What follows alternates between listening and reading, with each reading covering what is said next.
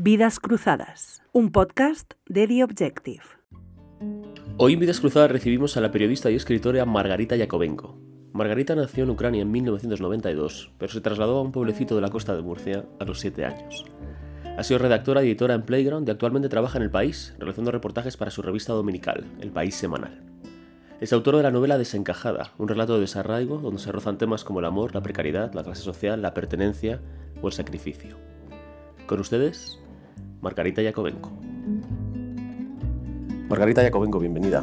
Gracias. Es un placer tenerte con nosotros. Estoy un poco confuso porque em, sé que tu novela Desencajada tiene una buena parte autobiográfica, pero uno nunca sabe qué parte es autobiográfica y qué parte no. Por ejemplo, yo pensaba que habías nacido en Mariupol como la protagonista de esta novela, pero esto no es verdad. No es verdad, para nada. Yo nací en otra ciudad, está como a tres horas de Mariupol. Está en la misma zona del este, pero no es Mariupol. Lo que pasa es que toda mi familia materna es de Mariupol. De hecho, sabes que hay un libro que es eh, Mi madre es de Mariupol, de una escritora alemana, pues realmente toda mi familia de, por parte de madre viene de ahí también. O sea, que, o sea, no has nacido en Mariupol, pero le has prestado Mariupol al personaje también. Se lo he prestado porque además es una ciudad que conozco, es una ciudad que es grande, a diferencia de la ciudad en la que yo nací, que es bastante pequeñita, no es un pueblo, pero es una ciudad pequeña. Em, y entonces tenía sentido porque además tenía relevancia dentro de, de, lo que viene siendo Europa, de todo cómo se desarrolla la historia europea. Mariupol era un punto estratégico también y bueno, ya con la guerra quedó demostrado, ¿no? ¿Y cómo se llama la ciudad en la que naciste? Tokmak. ¿Y tienes recuerdos de esta ciudad, de cuando eras pequeña? Sí, viví siete años ahí, mis primeros siete años de vida, y luego cada año, cada verano íbamos a, a mi ciudad también, o sea que no es una ciudad de la que me haya olvidado para nada. Esta novela empieza en un momento en que la protagonista tiene 27 años, que es la edad que tiene la madre de la protagonista cuando la tiene de la mano y, la está, y están saliendo de Ucrania.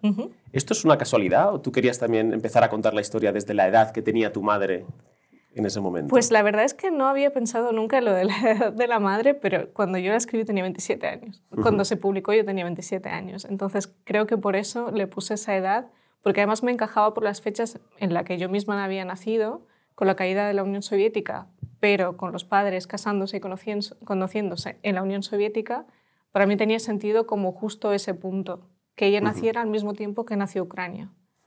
Y creo que más bien viene por ahí que ella, que ella es contemporánea de Ucrania, ¿no? Exacto. es em, un país muy reciente. Sí, sí, claro. Em, ¿Tus padres te hablaban de la Unión Soviética? Sí, por supuesto, mis padres, mis abuelos, sí. ¿Y qué, te, qué, te, contaban? ¿Tienes algún...? Porque entiendo que hay una, hay una memoria familiar que tiene uno como, como por supuesto. Los españoles podemos tener de la gente que nos hablaba del franquismo y cosas sí, así. es, eh, la Unión Soviética es un tema contradictorio en casi todas las familias porque realmente hay un hay un punto de cierta nostalgia en muchos casos de, bueno, es que había una época en la que había un Estado que se ocupaba de nosotros, ¿no? Siempre como ese punto de no nos sentíamos tan abandonados a nuestra suerte como sí pasa con el capitalismo.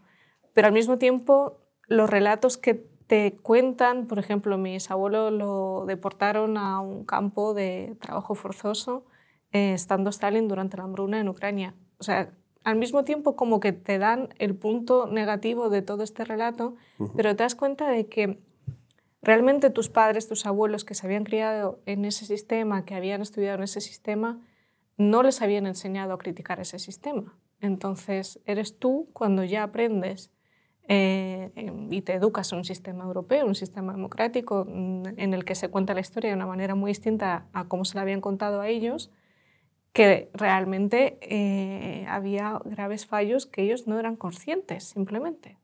Entonces lo que ellos vivieron siendo muy jóvenes era la caída de esa Unión Soviética que les dejó absolutamente desamparados, porque vino una crisis brutal en los 90, ellos perdieron todos sus ahorros y tuvieron que emigrar a otro país básicamente por toda esa crisis geopolítica. ¿no?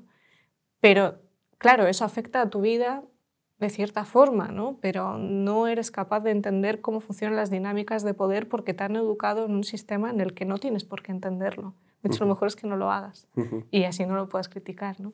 Cuando hablan bien de la Unión Soviética, ¿qué, suelen destacar? ¿O qué destacaban tus abuelos? Cuando Destacan la seguridad de tener un trabajo, que es una cosa que no existe en el mundo actual, Eh, la seguridad de que el Estado te iba a proporcionar una vivienda de forma gratuita. Tampoco existe el acceso a la vivienda ahora mismo, es complicadísimo, ¿no? Y la seguridad de que realmente mm, como que no ibas a estar desamparado. Había toda una red que, que si tú cumplías con las reglas que te dictaban, no tenías por qué estar fuera de esa red. Y esa red era acogedora dentro de lo que cabía, siempre y cuando tú cumplieras con esas reglas. ¿Y una persona ambiciosa podía ser feliz en ese sistema? Es decir, alguien que quería mm, crecer o tener un negocio y, y Bueno, la ambición en, en, ese sistema se traslucía de otra forma. La gente con ambiciones formaba parte del partido, el carnet te daba acceso a buenos trabajos, normalmente a casas mejores que el resto, porque todo al final era un sistema de clases, igual que, igual que el capitalismo, ¿no? Y al final el que más méritos conseguía dentro del partido era el que tenía mejores opciones. Entonces tú podías encauzar tu ambición a trabajar a favor del partido. Y cuando te hablan de lo malo, ¿qué es lo que suelen destacar? Bueno, es que ellos en realidad eran muy pequeños. Mis abuelos sí que es verdad que no eran personas bastante, bastante del partido, entonces no tenían por costumbre criticarlo. Yo alguna que otra vez, yo conocí a mi bisabuela porque mi familia como que todo el mundo ha tenido hijos muy pronto y mi bisabuela recuerdo que alguna vez le, le conté que hubo una hambruna provocada por Stalin justo cuando ella nació, de hecho coincidió con los años. Ella recuerda que hubo hambre pero en su cabeza eh, era porque había muy malas cosechas, no porque alguien lo hubiera dictado. ¿no? no porque se estaban llevando las cosechas a Por supuesto que no. Y cuando yo le decía esta nueva versión, ¿no? también decírselo a alguien mucho mayor que tú, alguien que ha vivido, es, conlleva también como un cierto, una cierta incomodidad. ¿no? Ella me decía, siempre terminaba la conversación, mm, no sé qué es lo que os han contado vosotros, pero el día que se murió Stalin lloramos todos. Esa era la crítica, no había crítica. Ya. En, en, la novela hay que va saltando del, del, pasado al presente, del presente al pasado, ¿no? de, de, una joven de 27 años que está, que está en España, regularizando su, eh, bueno, nacionalizándose y a la vez, bueno, pues eh, dejando una relación, una relación que termina, el mundo del trabajo, y a la vez vuelves a la mirada de la niña que está Em, o en Ucrania a punto de marcharse o, recién llegada a España. ¿no? Y esta niña escucha una conversación eh, todavía en Ucrania en la que eh, su padre le dice a su madre que no se puede seguir así, que un amigo suyo se ha suicidado porque prefería la muerte antes que ver morir de hambre a, su, a su familia.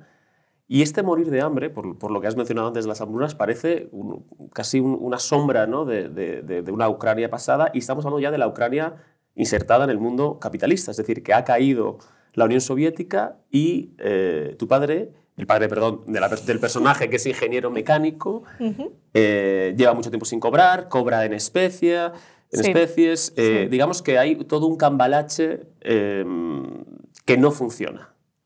Mm, ¿Cuánto es real de esta, de esta situación? Es real que la gente cobraba con lo que. Con llaves inglesas, creo que cuentas, ¿no? Que, que este personaje. Sí, este personaje en concreto, como trabajaba en una fábrica, les pagaban con llaves inglesas. Luego, la gente que se buscaba un poco la vida, lo que hacía era coger un coche y llevárselos a Polonia, que Polonia ya estaba como resurgiendo mucho más rápido que Ucrania de, de todo ese pasado y los vendían allí o los intercambiaban por otras mercancías que vinieran de, de Occidente y las llevaban a Ucrania. Entonces tú tenías que buscarte la vida, era el objetivo, ¿no? Y día tras día era un, a ver qué va a pasar hoy porque tengo que buscarme la vida, tengo que traer pan a casa. Y sí que es verdad que, que es, mm, los recuerdos de abrir la nevera y que estuviera vacía están ahí. Eso, eso pasó, yo lo viví, lo vivió la, la protagonista, ¿no? pero es una cosa que, que, todos recordamos de los 90 en Ucrania, porque se enriquecieron muy poquitos. Los que se enriquecieron se volvieron los grandes oligarcas que ahora tenemos tanto en Ucrania como en Rusia, ¿no? porque era el mismo sistema. Y mm, la verdad es que era una situación que te llevaba al límite, sobre todo porque si tú además estabas trabajando para el gobierno, como era el caso de mis padres, mi padre siendo ingeniero, mi madre siendo enfermera, eran los primeros que dejaban de cobrar. Porque ahora decimos, bueno, los funcionarios es como la gente que mm. tiene un sueldo estable, ¿no? Pero cuando el gobierno no tiene dinero en las arcas, no paga a los funcionarios. Evidentemente les congela el sueldo y les congela absolutamente todo. ¿no? Y tenían que buscarse la vida. Esto lo hemos visto en Cuba, lo hemos visto en Venezuela, de gente que eran doctores y ganan más conduciendo taxis. Pues exactamente lo mismo. Y entonces el padre de esta protagonista Sí. decide emigrar. Y no sé si es el mismo caso de tu familia, pero eh, este personaje no tiene un plan. Es decir, termina en España como podía haber terminado en otro sitio. Simplemente quiere poder salir. Exacto. O sea, que tú estás aquí hablando español, pero podrías haber estado en Alemania hablando alemán, en un, en un sofá alemán. eh, sí, Sí, con un periodista alemán. sí. exacto. ¿Cómo, ¿Y cómo llevas, cómo llevas esto, eh, este, este- este peso del azar? Bueno, la vida un pues es así, ¿no? Tú no... La mayor parte del tiempo no depende de ti. Las cosas suceden y tienes que aprovechar y coger el tren. Y mm, tu padre se va primero Sí, y después vais Mi madre y yo. tu madre y tú. sí. ¿A ti qué te contaban de, de lo que iba a ser el, el futuro? de Bueno, yo me había hecho unas ideas que no es que me las hubieran contado, es que yo veía la tele y justo entonces estamos como abriéndonos al mercado occidental, nos llegaban las series de Estados Unidos y yo me imaginaba, pues no sé, que iba a llegar a un chalet de dos pisos con una escalera, una balaustrada mm, impresionante, nada que ver, nada que ver. Llegamos a Murcia, un piso de alquiler con gotelé en las paredes, muy feo, muy viejo, muy horrible. Y, y yo en ese estado infantil no entendí que todo eso fuese una mejora de nada. Ya, aunque el, el clima sí era una mejora, ¿no? O tampoco para ti. No, lo- lo porque viste cuando eres como- pequeño la nieve está bien. a lo mejor no está bien para tus padres que te tienen que llevar al cole, pero para ti está todo bien. ¿no? ¿Y en qué momento eres consciente de que tus padres han hecho todo eso para darte una vida mejor? Pues yo creo que bastante tarde. Bueno, depende de lo que consideremos tarde. Como en la ESO, así más o menos en la adolescencia. Es cuando me, me voy dando cuenta de que en realidad tenía un sentido, ¿no? Cuando em- empiezo también a estudiar un poco qué era lo que había pasado. Y cuando mm, haces esa, esa comparación de mi, mi padre mm, era ingeniero en Ucrania, mi madre era enfermera en Ucrania, y aquí se dedican, hacen trabajos menos cualificados, obviamente. Tu padre trabaja de jornalero, luego trabaja eh, haciendo bocadillos, luego trabaja en una, en- ¿no? como de albañil, y tu Sí. madre em, trabaja limpiando casas y De trabaja camarera, en, sí. en- en, eh, Ahora es enfermera. Ahora es enfermera ya aquí otra vez. Sí. Ah, bueno, me alegro. Pero también trabaja reponiendo, ¿no? En un, en un súper, ¿no? Entonces, viendo el panorama así, ¿merece la pena hacer ese, ese, ese tránsito? Es decir, eh, porque requiere más fuerza de voluntad que la persona que, que no sé, más entereza, ¿no? Casi. Requiere, mm, no sé si más fuerza de voluntad, pero sí una capacidad mayor para em, abandonar cosas, olvidar cosas. Mm, y sin que te pese, porque si te pesa no vas a salir adelante. ¿no? Tienes como la necesidad de hacerlo. Entiendo que en ese momento ellos tampoco veían ninguna opción, aunque yo sé que más de una vez mi madre se lo ha recriminado a mi padre en plan de, bueno, la gente ha seguido viviendo ahí, han sobrevivido y están bien, ¿no? Ahora no tanto. Ahora no tanto. Ahora me alegro de que nos hayamos ido, la verdad.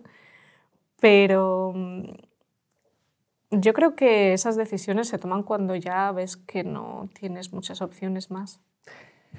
Hay una frase que me gusta mucho del, de- del libro. En- la protagonista ya ha terminado su carrera universitaria. Sí. eh, con un premio extraordinario, después de haber Sí. sacado muy buenas notas en el instituto, en el colegio, y trabajando en la redacción de un periódico, en la máquina de chocolates, y conoce a un chico. Eh, un chico que- al que retrata como eh, una- bueno, un chico que viene de una familia privilegiada y que, y que parece que ha tenido una vida bastante, bastante más sencilla que, que la suya, y dice eh, algo así como mis padres eh, han trabajado mucho para darme la vida que este chico heredó cuando nació. ¿no? Exacto. La vida normal de una persona que crece en un país que no es un país pobre, que no está fracturado, que es un país con futuro. ¿no? Y esto eh, puede parecer a la vez un argumento a favor de la meritocracia, es decir, de creer en la meritocracia, ¿no? Decir, bueno, pues eh, mis padres han trabajado duro y, yo me he subido en ese ascensor social Ujú. y me he equiparado con este chico cuyos padres tenían otra vida o tenían otra situación. O puede ser un argumento en contra de la meritocracia, decir, bueno, quien no se ha esforzado tanto también está en este sitio porque lo ha heredado. Exacto. Ujú. ¿Tú cómo lo ves esto? ¿O lo, o lo ves de las dos maneras? No sé. La meritocracia de vez en cuando, ah, la meritocracia en general no existe, pero de vez en cuando deja pasar a gente como yo. Entonces, son los ejemplos, yo sé que soy el ejemplo perfecto la- de que la meritocracia existe, Mm. porque fui inmigrante, porque llegamos con nada y porque ahora tengo un buen trabajo, estoy bien, mis padres están bien, vivimos en, en Madrid, como que sí, hay un cierto salto de clase, ¿no? Pero precisamente el sistema es tan perverso que hace que gente como yo sea el ejemplo que quiera poner la gente que crea en la meritocracia. Toda esta gente que de verdad sigue defendiéndolo, normalmente son personas que han heredado esa meritocracia. Que Ujú. Esa meritocracia para ellos nunca ha existido. Los méritos han heredado, digamos, ¿no? Sí. Es gente que ha heredado un- unas, unas condiciones de vida de sus padres y jamás se han planteado que se las han ganado. Aunque te diré que la mayor defensa de la meritocracia que yo he, oído es de gente que vive en un piso de un millón en Madrid y esa gente de verdad que cree en la meritocracia. Es sorprendente. Pero las personas que empiezan de muy abajo, que intentan subirse al ascensor social, se dan cuenta de que no llega al mismo piso. Llega un punto en el que tú te paras y el resto sigue subiendo, pero tú ya no. Porque ya hay ciertos cargos que están vetados para ti. Hay ciertas cosas que en este, en este sistema y en este país también, sobre todo en este país, que van por apellidos, que van dependiendo de la familia de la que vienes. Y eso se nota mucho cuando tú vienes de, de un sitio en el que no hay nada que te ampare, no hay nadie que te enchufe, no hay nadie que, que esté ahí para ti, ¿no? Y, o sea, ¿crees que es una cuestión de, de eso, de familia, de tradición familiar, de lo que, digamos, ese, ese último piso Mm. al que se accede?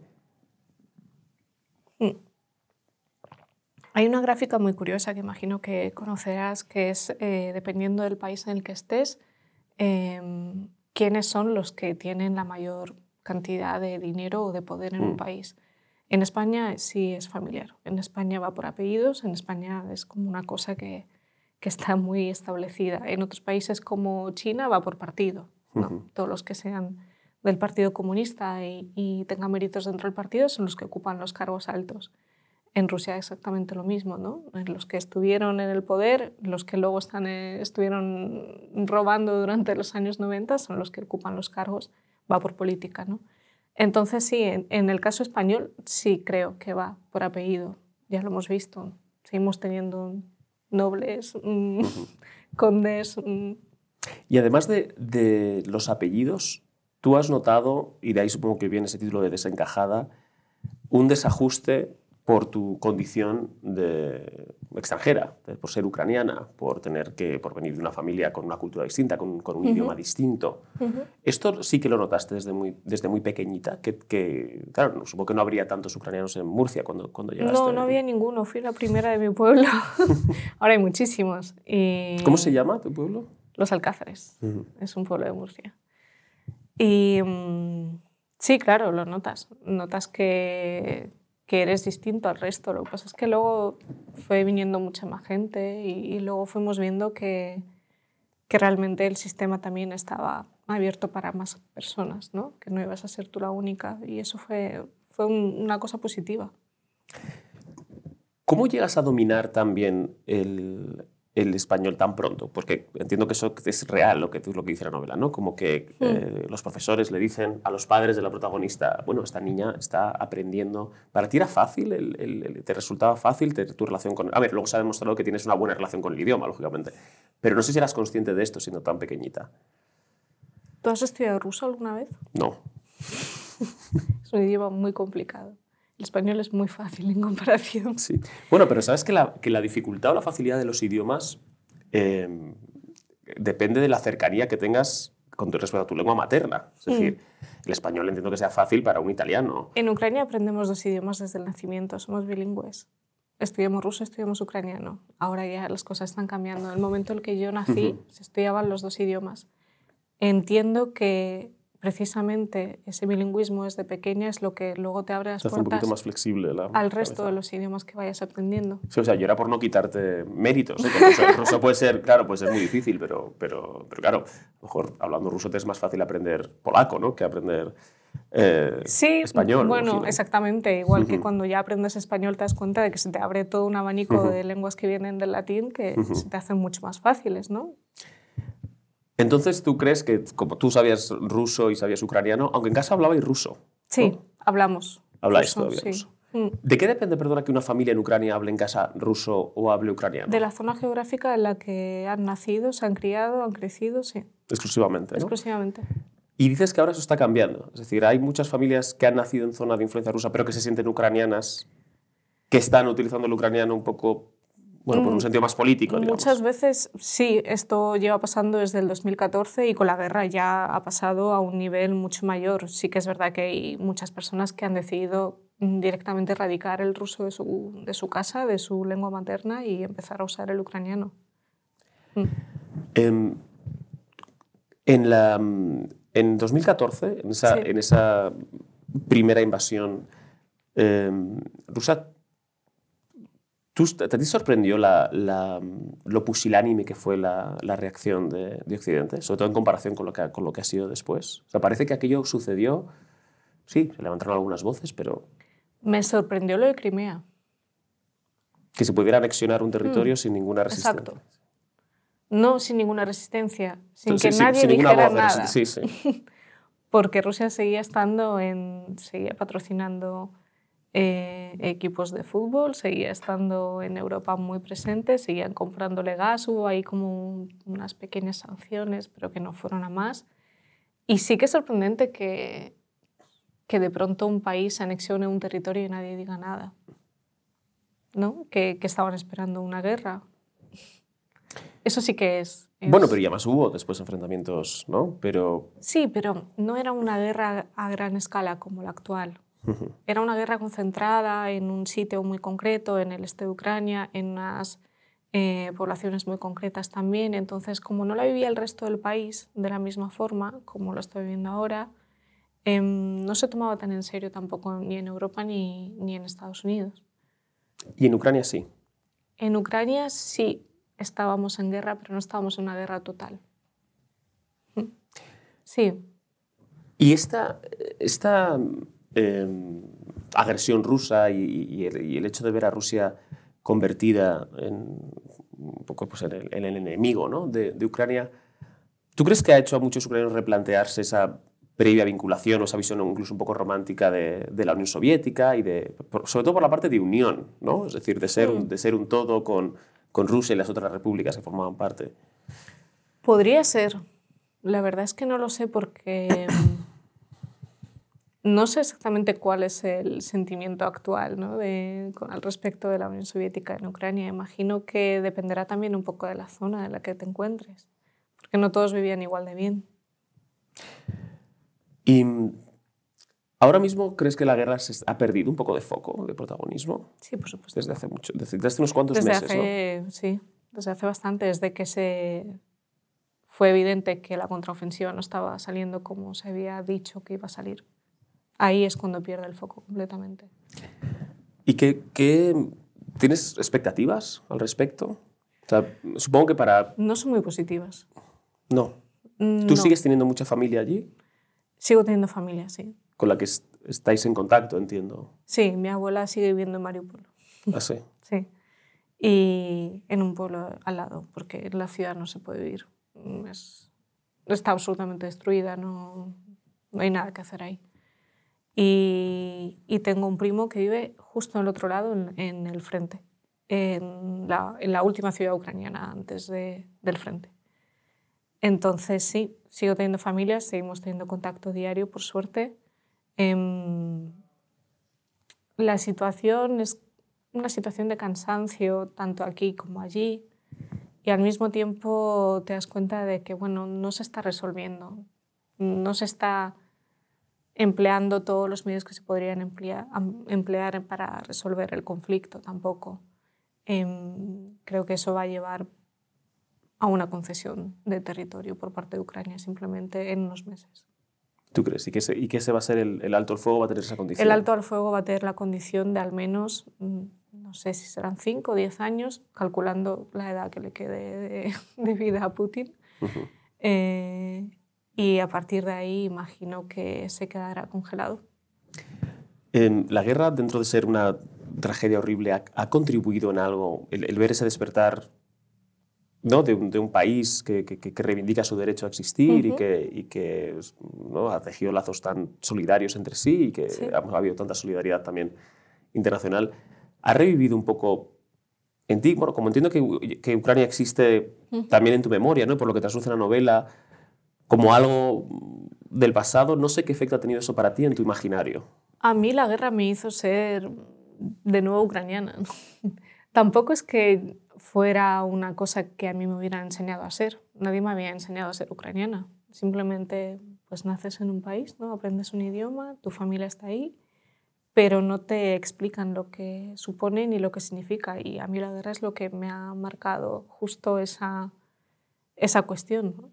Pero también me ha llegado un momento en el que a día de hoy yo ya llevo 24 años viviendo en España. Hablo español, escribo en español, eh, prácticamente todo lo hago en español, entonces también es un momento en el que cuesta verme, ¿no? En, ¿Dónde estoy exactamente, no? Y ya que dices, hablo en español, escribo en español, eh, vamos a hablar de la, de la Margarita escritora. Uh -huh. ¿En qué momento empiezas a escribir? Muy pronto, como con 10 años, creo. Sí, muy pronto. Escribí mi, mi primer relato cuento tenía unas 40 páginas con 10 años. Se perdió, por desgracia. Me encantado leerlo, sí. Y, y empiezas a escribir por, por, por, voluntad propia o porque en el cole te dicen, oye, escribe... Por aburrimiento. Tal cual. No tenía nada que hacer. Me encantaba leer. Me encantaba leer y mis padres siempre estaban trabajando, nunca estaban en casa y por aburrimiento empecé a escribir una historia, una historia de miedo además. A lo mejor es un género que debería explorar. Sí, sí, debería explorar el terror.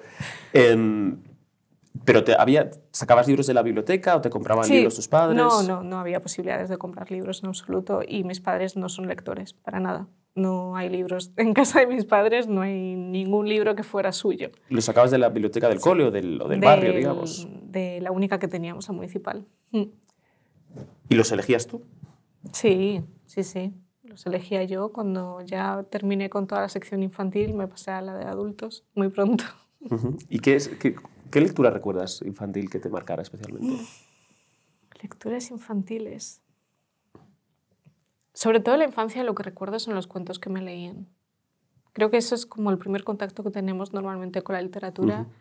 y lo que más recuerdo... Mi madre siempre me leía antes de dormir, luego lo intentó con mi hermano y mi hermano se negaba a escucharla. Y... ¿Pero te, le te, leía en español o te leía en ucraniano? No, me leía en ruso. Teníamos cuentos tradicionales rusos. Sigo teniendo, es el único libro de mi infancia que conservo. Uh -huh. Lo tengo en, aquí en España. Y, y, eran los cuentos eslavos mm, que se contaban, pues como hay uh -huh. tradición tanto de cuentos claro. de los hermanos Grimm, ¿no? Pero estos eran los cuentos eslavos, con sus personajes, con Iván, con, con las doncellas y tal. Y después, ya cuando empiezo yo a leer, eh, la verdad es que no, no, recuerdo así como grandes, grandes libros. Mi, uno de mis, libro, mis libros favoritos es Alicia en el País de las Maravillas. No sé si lo leí en esa edad o un poco, un poco o lo volví a releer. Uh -huh. para, y luego lo entendí de otra forma. Sí, es un libro más de adulto que de, sí. sí. Pero luego recuerdo cuando hice el paso de, a los pocos años, no sé si tendría 12 o así, cuando ya empecé a coger libros de la sección de adultos, leí mucho a, a los libros de, de, Conan Doyle y los de Agatha Christie, que creo que eso fue lo que marcó el relato, el relato sí, sí, de sí. miedo, sí. sí. Y esos son los que yo creo que más me han marcado incluso. Bueno, y bien porque aparte son libros muy divertidos, ¿no? O sea, supongo que claro, si, si sí, hablabas de, y además de, de buscar el son, son lecturas adultas, pero tampoco es una, una mm. cosa tan... No, y son buenas para Inaccesible, ¿no? ¿no? Y la arquitectura, digamos, de los relatos, ¿no? Sí. O sea, que no son... Sí, sí. Que son como mecanismos muy, muy, muy Funcionan perfectos. muy bien, sí, son muy rápido. Y mmm, hablabas antes del, del aburrimiento. En el, eh, en el libro, y de nuevo aquí interpretando que, que, que, hay, que hay una experiencia real, se habla mucho de la soledad de esta niña. Uh -huh. Es decir, eh, una niña que, que, iba a todos lados acompañada cuando vivía en Ucrania, llega a España sí. y vuelve sola del cole, Sí. estás sola en casa, tiene un móvil al que, ¿no? a una edad en la que nadie tiene móvil, la- bueno, en la que nadie tenía móvil, ahora, esa ahora, época, ¿no? quizá, ahora quizá supongo que sí. Tu madre te llama, estás viendo, no sé qué, y ahí sigues solita en casa. Y tienes también además la... Bueno, una- hay, hay un, hay un momento muy conmovedor que es en el que cuentas, bueno, como que tú sales del cole, a todo el mundo le están esperando y tú vas Ujú. como con la mirada agachada, ¿no? Y, y te vas, y te vas sola a tu casa. O sea, tú haces una relación directa entre esa experiencia de soledad y, y tu vocación como lectora. Sí, por supuesto, tenía que rellenar ese espacio con algo y los libros fueron la solución. Me provocaron miopía, pero también, también me hicieron ser lo que soy. Sí, ¿Te provocaron miopía? sí. ¿Eso te han dicho?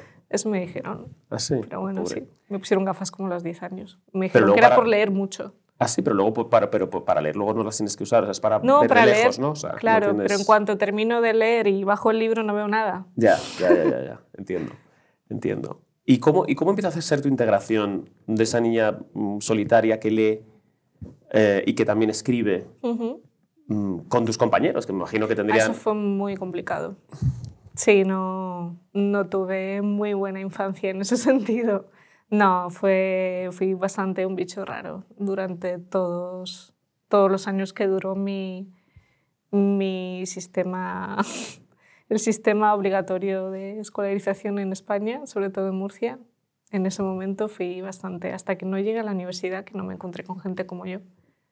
Fui un poco... Porque el lector era una, un, un bicho extraño. No se promocionaba mucho la lectura entonces. Ahora ya he visto que hay unos programas que son buenísimos y que hay muchísimos, muchísimos jóvenes lectores. Hay incluso talleres dentro de institutos que antes no, no existían y me habría encantado que, que, que existieran en ese momento, la verdad. Cuando escribías en las clases de, no sé, en los comentarios de texto o las clases de lengua, Ujú. eh, ¿notabas alguna, mm, no sé, igual eso es una cosa un poco peliculera, pero alguna tensión por, por el hecho de decir, bueno, esta chica que, que, que viene de fuera y, y escribe mucho mejor que yo? Wow, ¿no? O se expresa mucho mejor que yo, utiliza la, la lengua mucho mejor que yo. Yo viví situaciones de, de acoso escolar en, en los que a mí se me incriminaba que había venido a España a quitar las notas a los alumnos.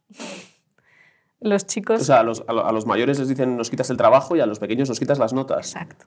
Era Como un- si fuera un juego de suma cero, ¿no? Como si tú sacas un 9, él no puede sacar era un 9. claramente, era claramente una cuestión de educación de, de lo que se veía en casa y lo que se comentaban, lo que los padres comentaban en casa, que pues es tan peligroso lo que se dice dentro de los hogares, eh, en los que imagino que en ese momento el discurso de los inmigrantes nos quitan el trabajo, los niños lo trasladaron a... Nos a, quitan las notas. Esta me está quitando las notas. Fue muy curioso porque, bueno, se pasa mal, luego te das cuenta de, de que en realidad pues, eso fue lo que te convirtió en lo que eres, ¿no? Mm. Pero en ese momento no había tampoco unas políticas eh, contra el acoso escolar como las que sí tenemos ahora. Entonces se pasaba como un poco por alto todas estas pequeñas cositas que había. Me rompieron libros, me tiraron cosas a la basura, fue como una cosa del día a día casi. Sí, es, es curioso ese paralelismo, ¿no? O sea, la impresión que me, que me da cuando contabas lo de, bueno, cae el sistema y, y tus padres pues tienen que trabajar en ese mundo capitalista, aunque trabajen para el Estado, pero el Estado Mm. está en bancarrota, ¿no? Es como que se pasa del comunismo a la ley de la selva, o sea, ni siquiera, Sí. ni siquiera al- al- a un capitalismo ordenado y Es que el regulado. capitalismo en esos países fue muy brutal. Claro, Mm. y, pe- y- pero, pero parece un poco lo mismo aquí, ¿no? O sea, te dejan en el colegio, que es un poco también Un poco la ley de la la ley de la selva. ¿no? O sea, mm, que, que es un poco lo que, era lo que dices, ¿no? Ahora, ahora hay más, más regulación de los, de los afectos, de las relaciones entre los niños, ¿no? Pero Sí. antes parecía que era como un patio de cárcel, ¿no? Donde ahí cada uno Bueno, que- realmente era así, ¿no? Sí, sí, Mm, absolutamente. Las experiencias que me han contado otras personas que han pasado por cosas similares no, no dejan lugar a dudas. Y llegas a Madrid para la universidad. ¿O No, no, vine a Madrid por trabajo directamente. Ah, vale. ¿Pero dónde estudiaste? Estudié en Murcia y después hice un año en, en Barcelona en el máster. Ah, vale. Y, y ya llegaste para... O sea, viviste un año en Barcelona por... por... En Barcelona cinco años estuve viviendo. Vale, o sea, el piso en el que, del que estás con ese gato, en el... Sí. Eso es en Barcelona. Sí, Vale. Em, en Joaquín Costa. ¿Y cuánto hay...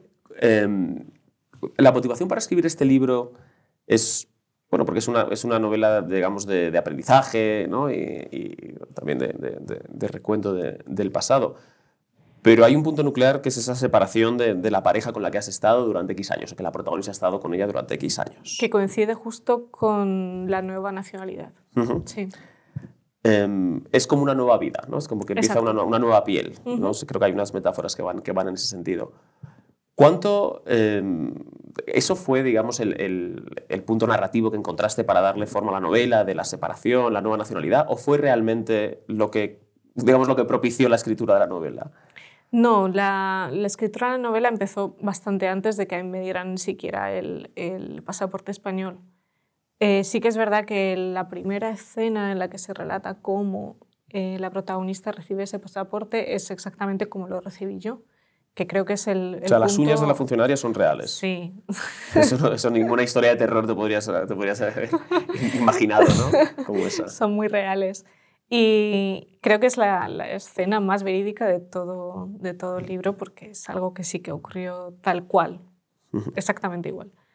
Em, y la verdad es que simplemente creo que aproveché, el libro lo escribí estando ya en Madrid y aproveché un poco que también había abandonado como mi vida en Barcelona, eh, había cambiado de trabajo, había cambiado de ciudad, eh, sí que era verdad que una relación había acabado Em, y al mismo tiempo mi antigua nacionalidad también había acabado. ¿no? Y aproveché un poco toda esa conjunción y además lo sumé con la soledad del confinamiento, porque este libro se escribió durante el confinamiento duro. Se empezó a escribir mucho antes, pero lo terminé en el confinamiento.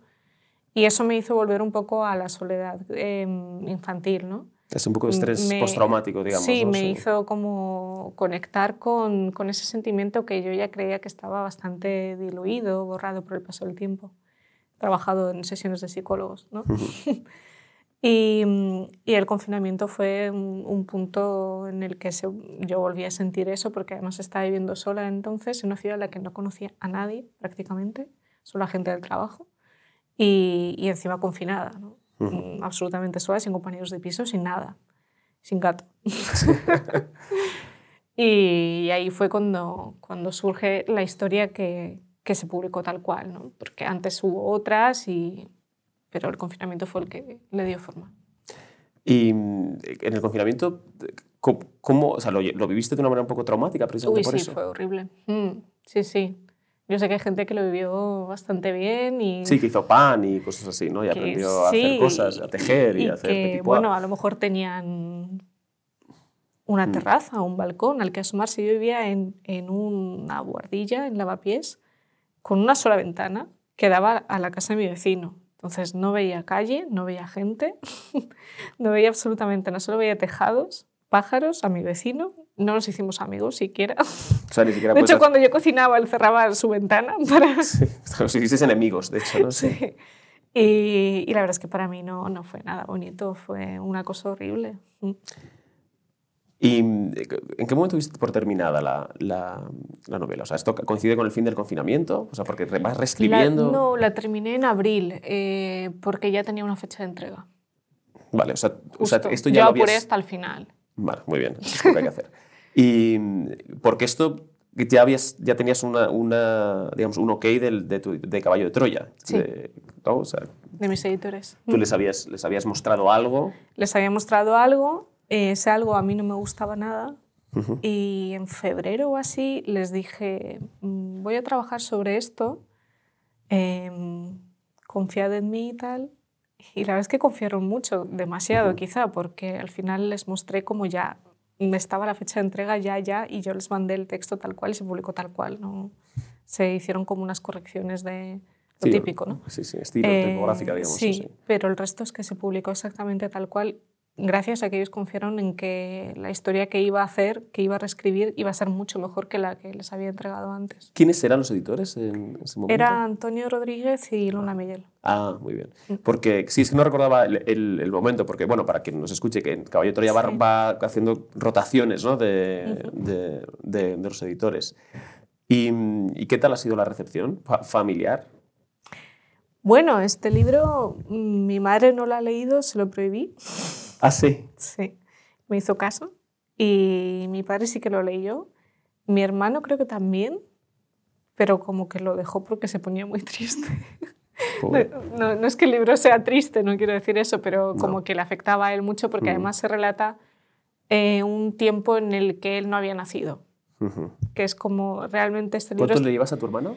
13 años nos llevamos. O sea, que tu hermano, claro, nació Mi hermano nació aquí. en España en un mundo ya en un- hecho. Sí, No vio el mundo por hacer ese que viste tú. ¿no? es en un mundo heredado, Sí, sí. por suerte. Sí. sí.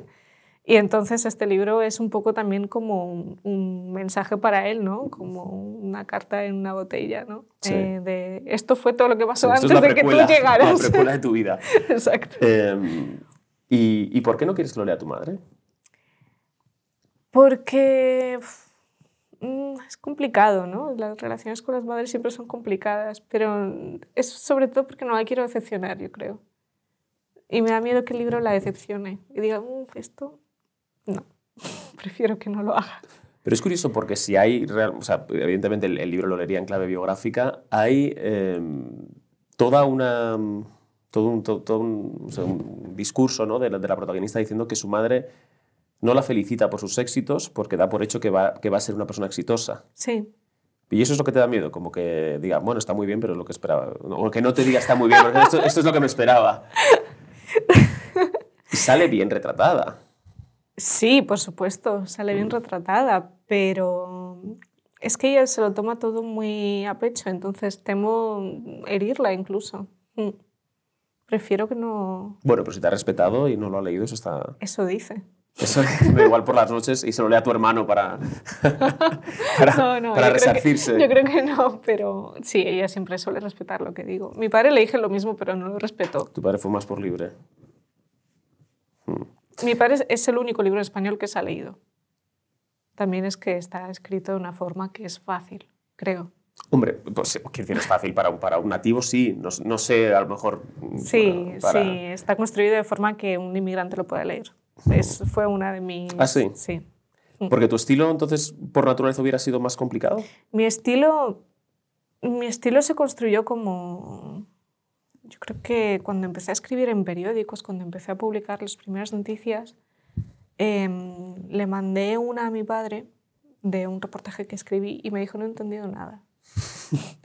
y luego me dijo escribe de forma que hasta alguien como yo, que no ha aprendido español, mi padre nunca fue a clases de español, solo aprendió el español que escuchaba, que alguien como yo eh, lo pueda entender. Y a partir de, de ahí empecé a escribir de una forma como mucho más sencilla, más... Esto es muy interesante. O sea, que tu estilo está marcado por, por esa inquietud por ese- o por, esa, por ese. Por la inquietud de que, de que te pueda leer tu de padre que mi o propio personas- padre me, me, me lea, sí, Sí. que lo entienda además. ¿no? Me parece básico escribir de forma que todo el mundo te pueda entender. Y mm, bueno, hay gente que le encanta escribir para que nadie le entienda. Ya, pero es que eso me Em. parece un error intelectual. Sí, sí. No, yo, yo en eso estoy de acuerdo. Yo creo totalmente en la, en la, en la del estilo y creo que ideas muy complejas se pueden expresar de manera, de manera muy y sencilla. funcionan mucho mejor, de hecho. ¿Y, y esto ha influido eh, también en cómo escribes noticias, no solamente en cómo escribes Sí. literatura, es decir, cómo escribes el periódico? Y supongo que eso se agradece. O sea, tus jefes seguramente te lo agradezcan, ¿no? Porque la, la legibilidad de una noticia es una cosa muy importante. Pues, sí, imagino que sí, ¿no? No sé, pero ya como que forma parte de, de la forma en la que escribo y no, no, si la frase tiene más de una coma es que la, hay que cortarla. O sea, directamente tengo como unas cosas que, ¿Ah, que sí? respeto, sí. A ver, ¿y cuál, cuál es, cuál- cuéntame la regla, los diez, manda- los diez mandamientos de, de la escritura. No, realmente es intentar no escribir subordinadas, intentar no poner eh, un montón de comas y explicaciones dentro de una misma frase que no tiene ningún sentido, porque si pones tantas es que hay que poner un punto, Ujú. probablemente. Usar eh, verbos que indiquen exactamente lo que quieres decir. Eso, esto es básico, lo, us- lo hacemos todos los periodistas. Con el dijo, explicó, eh, acusó, ¿no? denunció. Pues, bueno, hay gente que sabe em, y dice espetó. espetó. pues es que espeto no, No. porque eso tú no lo usas en No, no, tu día a día. Entonces, y yo no creo que eso le rebaje nivel a la, a la escritura. De hecho, lo que creo es que lo hace más accesible al resto. Mm. Eso me parece que es subir de nivel. ¿A qué escritores admiras en, en este sentido? Admiro vivos mucho... o no vivos, ¿eh? O sea, lo que, lo, quienes Sí, quieras. te voy a decir gente muerta. Eh, evidentemente a Hemingway, porque es Sí, sí, uno de los mayores directo, exponentes de este. A Joan Didion, admiro muchísimo. Em, luego, hay muchos escritores que a lo mejor no escriben exactamente de esta forma, pero me gusta leerlos. Entonces, bueno, ahora no se me ocurre a nadie. No, pero por ejemplo pienso también en, no sé, en Orwell, que tiene este estilo también como muy, muy Hmm. directo, que intenta ser, intenta ser muy claro, eh, Sí. que sí. busca ser entendido, digamos, ¿no? Sí, sí. Bueno, el propio Vargas Llosa escribe, claro, la- hay novelas que son muy complejas en términos de arquitectura, pero es- las frases, uno lee un artículo suyo en El País, por ejemplo, de, de- sé, no, digo, ahora incluso de los antiguos y tal, y son cosas directas, pues es no... Exacto, Sí. sí. eso es lo que funciona, eso es lo que va bien. Mm. ¿Y cómo llegas al país? ¿Cómo empiezas a trabajar allí? Me llamaron. me llamaron para un contrato de tres meses y luego me quedé Un contrato de tres meses y ¿en qué sección estabas? en redes sociales, Y luego de ahí pasas al país semanal. y es donde estás Estuve ahora. un pequeño ratito en, en- en Inter cuando estalló la guerra en Ucrania Ujú. y luego pasé al semanal. ¿Y qué haces exactamente ahora en el semanal? Reportajes, entrevistas. Bueno, soy reportera. ¿Y te gusta ser Me reportera? encanta. ¿Te, te- te dejan Es moverte? Mucho más divertido, sí. Además Sí. puedes viajar, que era lo único que yo quería. Yo de pequeña quería ser azafata. Así, para poder- azafata de vuelos para poder viajar, sí. Ah, bueno, está bien. Y pues más, más divertido ser reportera, ¿no? Porque Muchísimo más. Porque eh, sí. ¿Hay algún reportaje del que te sientas especialmente orgullosa? Alguno que hay que todavía no se ha publicado. Ah, sí. Sí, entonces. ¿Y alguno que sí se haya publicado? Pues realmente no sabría decirte. También es que concibo el trabajo como algo del, del día a día. ¿no? Pero para quien nos esté escuchando, que bueno, yo quiero, me ha interesado lo que, lo que ha contado eh, Margarita Vengo voy a leer alguno de sus, de sus trabajos. Estuve durante bastante tiempo, más de un año, escribiendo columnas también en el, en el país. Quizá ahí es donde más se vea la forma en la que, tanto mi, la forma en la que funciona mi mente como la forma en la que escribo. ¿Te gusta escribir sobre política? No, no mucho. Sea, ¿te gusta más el reportaje de las, his- las historias que te dejan? Me interesa mucho más la gente del día a día, la gente de a pie. Los políticos no te interesan mucho. Especial, no, se presentan siempre de una forma en la que no son. La guerra te ha... y las reacciones y las, los comportamientos, tanto el que se ha puesto de perfil como el que dice sí pero no, eh, como el que aprovecha para colgarse medallas, ¿te han decepcionado los políticos también un poco al ver cómo actúan? De hecho, si hay algún acto en el que hay políticos y me invitan, no voy. No quiero tener la foto al lado de algún político, no me interesa. O sea que eso sí, te ha, te ha- te ha decepcionado bastante. Y en términos de novela, ¿estás trabajando en...?